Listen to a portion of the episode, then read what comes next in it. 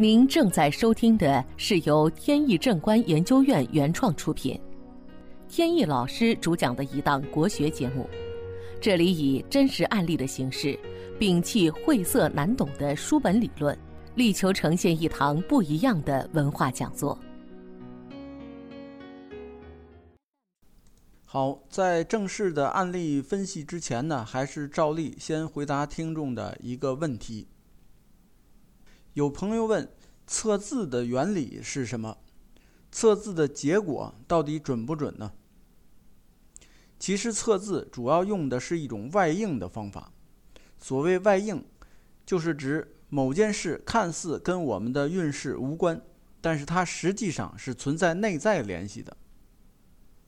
如果能够看透这种关系，我们就能对运势做出预测，这个就是外应。举个例子，比如说早上要出家门去上班。一出门就有鸟屎落在身上，或者树上有小树枝掉到身上，这个就是一种外应。如果能看透其中关系，就能对今天的运势做出一个预测。当然，这个预测也不一定就是坏事。这种预测方法和周易生辰八字是没有关系的，通常只是针对某一种具体事情来做判断。这种方法比较简单，用不着其他复杂的工具。在命学界，有人是比较精通这方面的。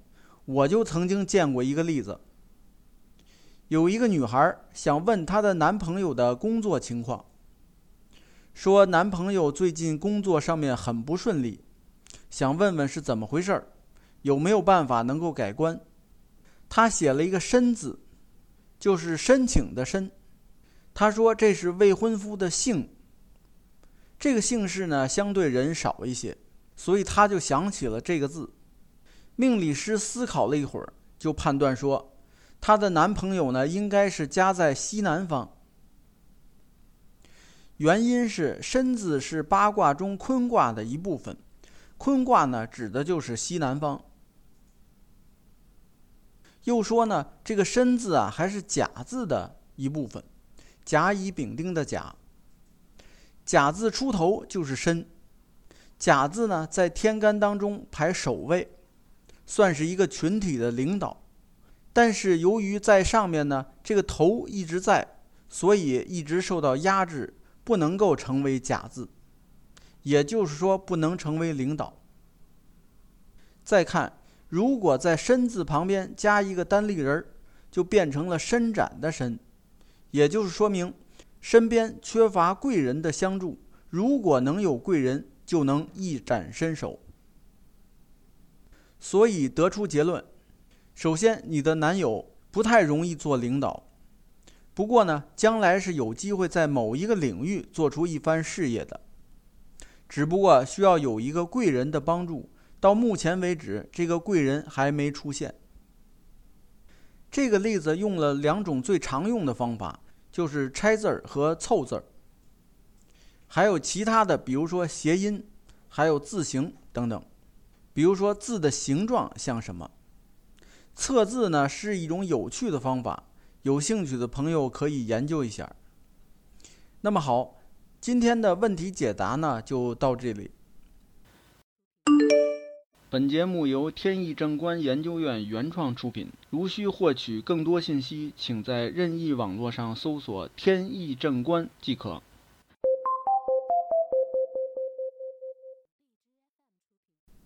接下来呢，我们接着分析案例。前段时间，一个朋友找我，给我讲了一段他的故事。这是位男士，年龄不到四十，一直还没结婚。具体什么原因呢？他也说不清楚。用一句简单的话，可能就是说没有遇到合适的人。前两年因为工作关系，公司把他派到外地去上班。当地的公司里有个女孩，两个人通过一段时间的相处，相互有了好感。再往后呢，就逐渐发展成恋情。由于他岁数也不小了，家里边也着急。也就不太在意他找外地的女朋友，但是他母亲有个要求，必须让这个女孩提供生辰八字，要找人看一下两个人婚姻合不合。找人一看，发现有问题了。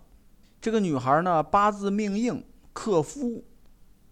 命格还记录说，她二十几岁呢是有姻缘的，但是呢早结早离。这个女孩现在就是二十几岁。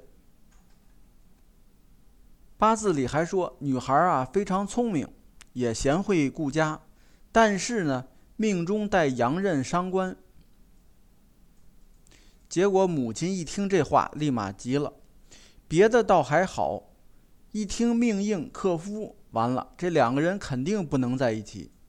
回去就跟儿子说，坚决要砍断这层关系。小伙子非常难过，跟女孩呢有点一见钟情的意思，但是母亲这边呢特别坚决，他又不想跟母亲对着干。朋友看他呢心情非常低迷，就把他介绍到我这儿，想看看有没有什么能够变通的方法。拿过女孩八字一看，八字是庚金日生于酉月，确实酉月是庚金的阳刃，带阳刃呢不见得一定就是坏事儿，这里呢还要看身强还是身弱。如果是身弱，带阳刃不是大问题。就怕是身强。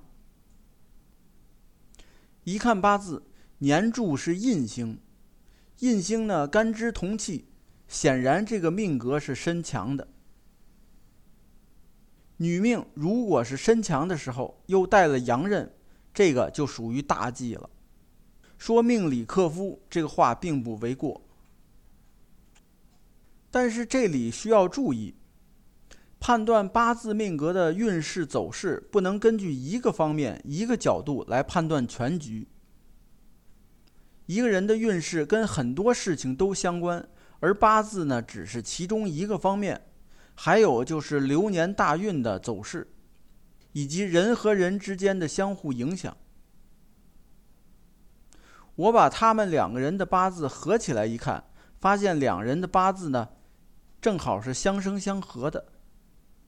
那么八字又克夫，然后两个人八字还相合，这个怎么理解呢？我想大家一定见过丈夫怕老婆的，这里其实很少有真怕的，多数都是丈夫在礼让。